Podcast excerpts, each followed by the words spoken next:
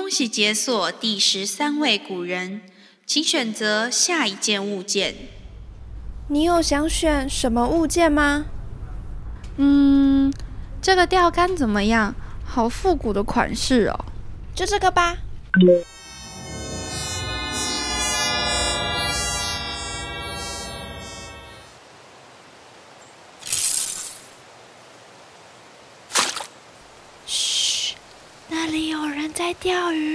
我们小声一点。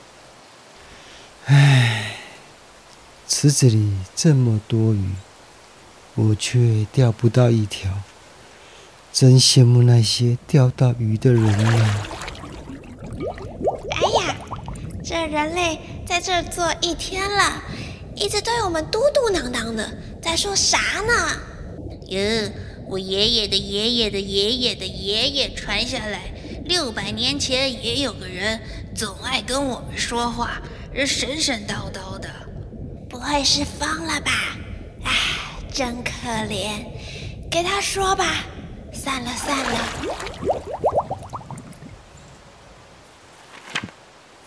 你看，日记本上显现了，原来是孟浩然呐、哇，他科举的分数有点惨淡呢，想必他的内心应该也蛮无奈的吧。是啊，今天就让我们一起来认识孟浩然吧。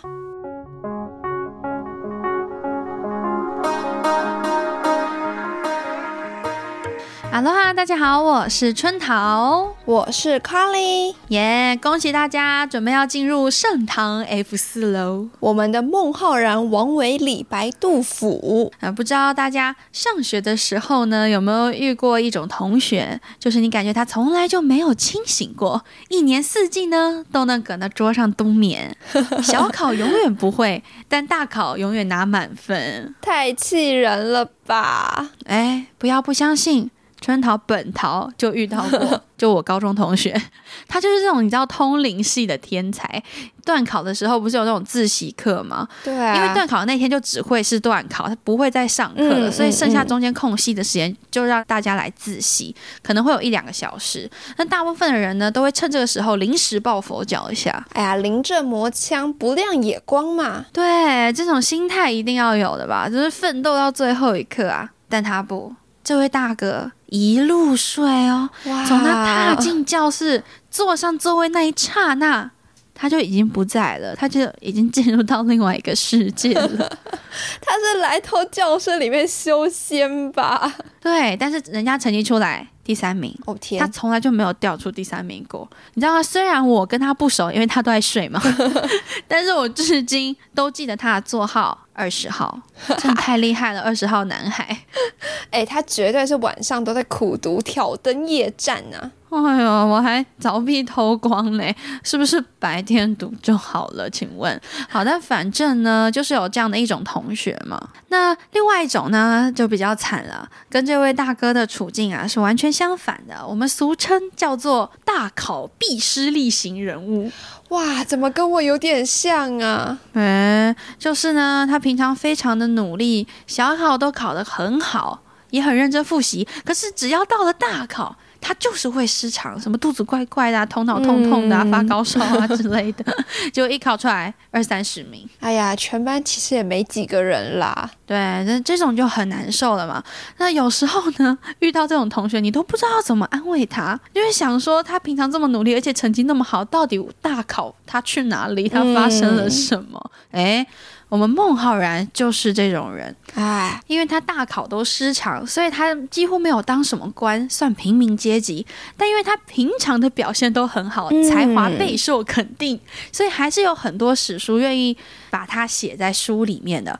而有更多关于孟浩然的故事呢，都算是民间流传，就是有传说流传至今的说法。嗯，译文对，所以今天可能会听到很多有点荒唐的事情，大家都不要太惊讶 好吗？也不要喝太多水好吗？大家水杯先收好。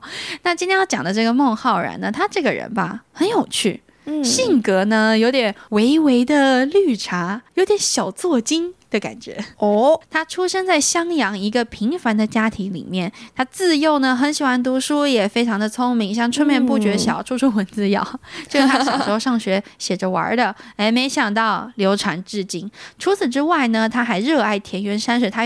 之前有隐居过嘛？他是隐居出来再隐居这样的一个状态，而且他经常出去玩，这这壮游所见所闻呢，就开阔了他的视野，洗涤了他的心灵。嗯所以他写的诗都很别致，很有灵性，而且很符合当时文人雅士的口味。一时间呢，有好多好多人都喜欢他。哎、其实你有没有发现，嗯，孟浩然是活在大家的作品里面的一位诗人，你就会发现，马甲，很多人都写东西给他，对，大家都好爱送他作品、送他诗哦。对。那在这么多粉丝当中呢，其中一个就是李白。嗯，哎，结果李白是最强的追星族，最成功的追星族，因为孟浩然。到武汉旅游的时候，就刚好遇到了李白，哇，李白就很开心哦，就说：“你是我偶像，我们可以一起去聊天吗？”追星成功。对他们俩就找了一个茶楼，一个小地方，深度交流了一番。嗯那结果不交流不知道呢，一交流不得了，直接让一千多年后的我们要背很多诗。你看李白就写了不知道多少诗送给他的偶像孟浩然，像最有名那个《黄鹤楼送孟浩然之广陵》嘛，嗯，孤帆远影碧山尽，唯见长江天际流。啊、就是那一篇。那除了你们比较熟悉的呢，还有什么赠孟浩然呐、春日归山寄孟浩然呐、嗯，淮南对雪赠孟浩然呐、以及有一个非常有趣的，叫做“游历阳北湖亭望瓦巫山怀古赠孟浩然”。哇，到底要取多长的名字？而且如果你真的去搜索这一篇，大家再倒带回去听的话，它的原文那首诗也可长了。天！所以你们真的好喜欢他哦。对，你就知道那时候他在文人里的地位是很高的，所以他虽然没有当官，可是有一堆文人朋友。嗯有次呢，他就陪一位朋友去考科举，他们路上呢就会开始谈天说地啊，因为你知道那时候交通不发达嘛。去哪里都要坐很久的马车，要走很久的路，所以你一定要用聊天来填补一种尴尬的打氛发围。时间。所以他们就得一直聊啊，聊梦想啊，聊诗文，而且聊着聊着，这孟浩然就突然站起来举手说：“哇，听你这样子讲一讲，我都想要考科举了。哎呦，那就没想到他受到了他的鼓舞之后，还真的去考科举了。可他考的时候已经是差不多三十七、三十八岁了。那他那时候就进京赶考嘛。那理论上，你看以他的才学，这么多人喜欢他，他一定有过人之处嘛。所以他应该是可以考上的才对。是，但是当时所有的寒门、所有的有志之士，都是要靠这个科举来翻身的，所以有才华的人很多嘛。想当官的人也很多嘛。嗯，那时候有一个说法叫做行卷。那行卷呢，就是你在考试前先去找一个很有名望的人。然后把自己的作品给他看，如果他喜欢的话，就帮你写一封推荐信给那个考官，这样。但但这不算全然走后门哦，因为他还是要经过科举，也还是要很有才华，只是加上了这个行卷之后，他就更有可能当官，赢得考官的青睐。对，对啊，当时纯素人出道就是比较难啦，没错。所以这孟浩然呢，考科举就失常失利了，哎呦，没有考上啊，他就非常非常难过啊。那那时候呢，他是田园山水派的嘛，嗯，那一讲到田园山水，你一定会想到师佛王维，他们两个还并称王梦，嗯，他们也的确是一对好朋友，一对 CP。那这个王维呢，就知道孟浩然考试失常了，没考上，很难过，所以就把这个好朋友邀请到家里来做客。然后想要那个倾听他的心事啊，但你知道那时候王维其实很没有立场去安慰他，嗯你知道吗？因为王维他就是一个混迹官场、很会做人的一个人，他很年轻就出仕就当官了，对，哇，这就是第一名安慰最后一名的概念呢、对，很没有说服力啊。那真的因为他们是好朋友嘛，还是要跟好朋友哭一下的，所以孟浩然就在那边大哭，就想说：“嗯，我真的好想要当官哦，为什么我怎么就考不上呢？”他就说：“我那时候去洛阳玩的时候，本来以为可以遇到唐玄宗的，哎，结果就莫名其妙就阴差阳错就错开了，太可惜了。结果现在考试又考不中，然后，他就在那边哭嘛，在那边喝酒啊，就很难过这样。结果就在这时候，突突然，叩叩叩，哦，有人敲门，他就想说，到底这是谁在这大晚上的来呢？Who are you？一打开门，不得了，居然是唐玄宗。哎呀你就知道王维那时候在官场混得多开。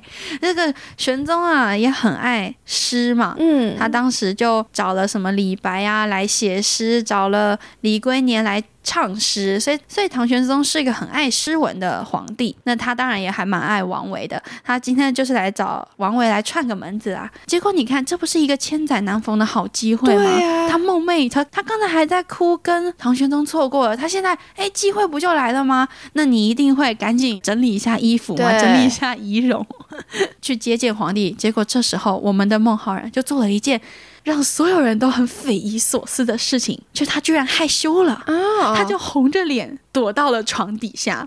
你看他是不是一个怪人？然后王红就想说，呃，他怎么突然在底下？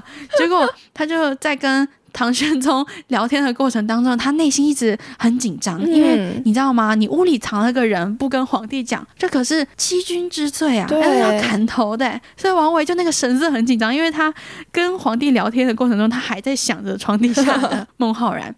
那结果这个皇帝也是个人精啊，火眼金睛就看出来王维现在有点紧张，就问他说：“你到底在紧张什么？可以认真跟我聊天吗？”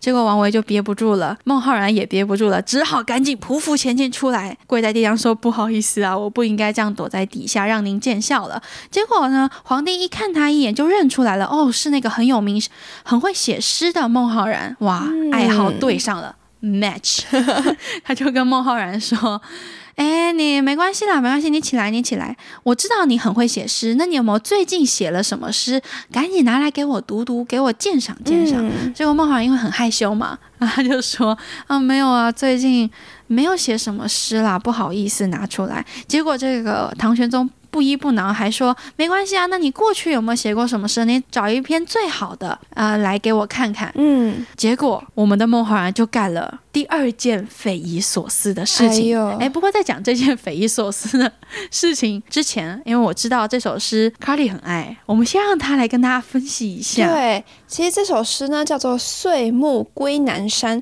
算是嗯有一点点孟浩然讽刺自己、嘲笑自己的那种感觉。哦诶，那这首诗在说些什么呢？他就在告诉自己说：“哎呀，孟浩然呐、你就不要再向北阙上奏书了，还是回到你那个终南山破茅屋里面来吧。” 孟浩然我啊，没有才能，才会被英明的皇帝所舍弃啊！加上年纪大了，身体多病，连老朋友也一天一天的疏远了，满头的白发、催促着我年华老去。哎，春天将要来，又要把旧的一年给逼走了。我满怀着我那个惆怅的情绪啊，难以入睡。只有松间那照下来的月色，投到了窗里来，一片虚白。其实我第一次在看这篇诗的时候，我觉得，嗯他就是用那种非常反讽的方式。说出自己内心的惆怅，但是他的形容又特别的美，像是最后一句“松月夜窗虚”，哎，我就觉得这这句话特别的漂亮。那个月光洒进来，非常亮白的感觉，也是对照着他的内心非常的冷的感觉，所以我蛮喜欢这首诗的。啊，那个景象仿佛都朦胧虚化了。没错，嗯，这首诗其实也很有名。如果你稍微读过孟浩然的作品的话，你一定会读到这一首诗，因为这首诗非常重要，在他的人生当中。好，那我们打碎梦境，回到现实。为什么说他讲出这首诗的时候，是他做的第二件匪夷所思的事情呢？因为他这当中呢，你看那个不才民主气，多病故人书，他就是在说，因为我没有才华、啊，所以皇帝就不赏识我，就舍弃我了吧？因为我都很有病啊，所以我的朋友都不喜欢我，都走了嘛。他讲这样子，他其实是想要自谦，可是自谦的同时，因为这首诗是在他考完科举失败的状况下写的，他很难过的时候写的，所以他有点小抱怨。因为他平常都在接收大家的赞美，可是我居然科举失利，这不是件很尴尬的事情吗？然后他又觉得很丢脸、很难过，所以他就有点小埋怨说：“你看都没有人要赏识我。”但在这时候，他想要表达是一种自谦的情绪。嗯，可是唐玄宗不这么认为啊！他一听到不才民主气的时候，就真的把孟浩然给气了。他就说：“请问你是在说我眼瞎吗？看不到你的才华？Oh my god！你这根本就是贼喊捉贼！就是你自己四十岁才来考科举，人家都十五岁就来考，你四十岁才考，嗯你这算什么啊？是你自己不追求上进，不来找我当官，所以你现在才没有官做，跟我有什么关系？”唐玄宗就很生气，然后就一甩衣袖，把门很重的关上就走了。哎呦，哎，从此之后呢，他的仕途的大门可能也关了。嗯，我们就看到有说年四十来由京师，因进士不第还襄阳。我觉得好精辟哦！四十岁的时候来京师跟旅游了一样，结果考了个试也没考中，嗯，就回乡了。金窝银窝不如我的小窝，他就回老家去了。那差不多到了四十五岁的时候，韩朝宗算是当朝非常有威望的一个人，而且他很喜欢举荐贤才。刚好有一次他来襄阳出差，嗯因为也听闻孟浩然的才华，孟浩然的才学很丰满，所以就来找孟浩然聊天。他们聊着聊着啊，一见如故，哎呦，这个韩朝宗非常赏识孟浩然，就跟孟浩然说：“先生啊，你这个才华，你在这里太屈就了，怎么可以你在这边种地？你应该要跟我回去，一起去当官才对啊！”嗯我跟你说，来来来，这张高铁票给你，你明天就拿着这张票到高铁站，我们早上八点集合，然后一起回去当官。孟浩然当然说好啊，这梦寐以求的机会嘛。结果他就做了第三件令人匪夷所思的事情。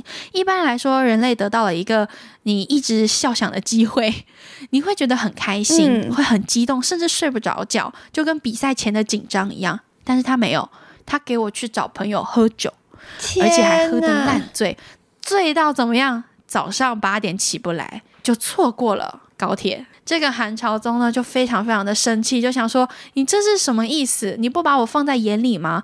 你看，我是一个高官，你是一个平民，嗯可是我居然愿意请你帮你出车票钱，跟你说你一回去我就带你去当官，你居然还不把我放在眼里。韩朝宗就觉得这小子不太尊重人，不行，就走了。孟浩然就这样跟自己第二次当官的机会完美错过。他又搅黄了自己的做官之路。对，那再过来呢，他又遇到了曾经的宰相张九龄。张九龄其实一直都当了高官了，只是因为他受到牵连之后呢，被贬到了荆州。哎，荆州收容所又出现到底有，多少人来过荆州？所有有名的人都集中在这里了。那张九龄也听过了孟浩然的才华，所以就找孟浩然来当他的幕僚，嗯这也是孟浩然当的最高的一个官了，但也仅止于此了。在他人生的最后阶段呢，差不多五十二岁的时候，他遇到了王昌龄。王昌龄就是那位开创了边塞诗的诗人哦，我好喜欢边塞诗哦，也写出了那句“一片冰心在玉壶”。那两个诗人聚在一起，你要干嘛？又要聊天了。嗯，他们就找了一个地方一起吃饭，坐下来边吃边聊。两个人来到了大排档，他们聊得非常的开心，可是王昌龄就发现，哎，那个浩然兄啊，在聊天的过程中，不知道为什么一直在那边 scratch scratch，一直在挠抓痒痒痒，就在挠挠挠，他就感觉这个手上怎么感觉起疹子了，红红的，嗯他就关心他说，哎，你这个手上没事吧？说看起来挺肿的，要不要去医院看一下？个药啊那，，这个孟浩然就回他说：“哎呀，他说没事没事，我早就已经去给医生看过了。医生说只要我不要喝太多酒，不要吃太多海鲜啊，那就没事。嗯，结果因为两个人聊得太嗨了，加上襄阳的海鲜又挺出名的，他们两个就点了很多生鱼片。那孟浩然就在当场又喝酒又吃生鲜，结果回家没多久就暴毙身亡了。这也让王昌龄蛮内疚的，你知道吗？嗯，那虽然呢，我们在说孟浩然的故事的时候，你会觉得他一生都有点匪夷所思，非常的荒唐就是做尽了一些很奇葩的事情。没错，可是他其实内心的悲伤是没有人能够看到的。我就说他有点矫情，有点小绿茶，所以他都会把很多事情心机藏在深处。对，他属于那种我很难过，我也想让你知道，可是我不会直接告诉你，我要你猜。我的玄机呢，都就藏在我的诗文当中，嗯等着你来发现。可是大部分人都已经沉浸在他那个美好的诗文当中，就没有发现他内心是很难过的。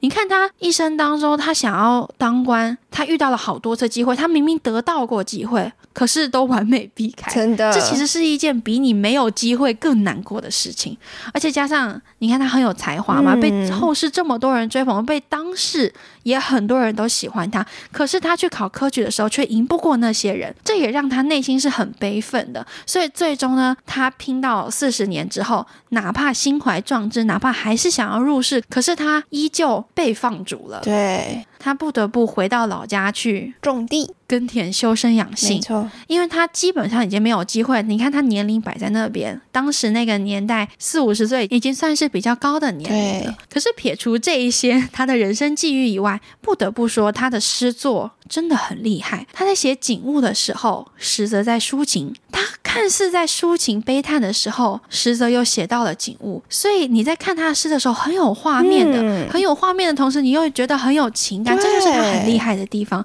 这也是孟浩然在当时有这么多人喜欢他的地方。像是大家一定都听过的“春晓”，春眠不觉晓，处处闻啼鸟，就是在形容春天那种非常美丽的景色。那像是孟浩然，还有非常多其他的作品，例如《望洞庭湖赠张丞相》里面有一句话我特别喜欢，里面写到了“气蒸云梦泽，波撼岳阳城”，哇，很漂亮。我觉得他就是用那种脑子里有画面。，对，他就用非常优美的词汇去展现出那种辽阔的景色。而且这一篇很有趣哦，因为它的结尾是说“做事垂钓者，徒有羡鱼情”，他就很羡慕别人都可以钓到鱼嘛。他其实是在讲张九龄啊，就说很羡慕他都能当到官，但我当不到。所以你看，他前面看似在写景，写的好美哦，那种雾气升腾的样子，结果后面又在那边讽刺别人，没有啊，在讽刺自己，很有趣。没错，对于孟浩然，或对于我们有什么想法，请留言给我们，也可以来 IGFB 找我们聊天，或者有错误都能跟我们讨论。欢迎质疑声，希望大家诸事顺心，天天开心，下次见，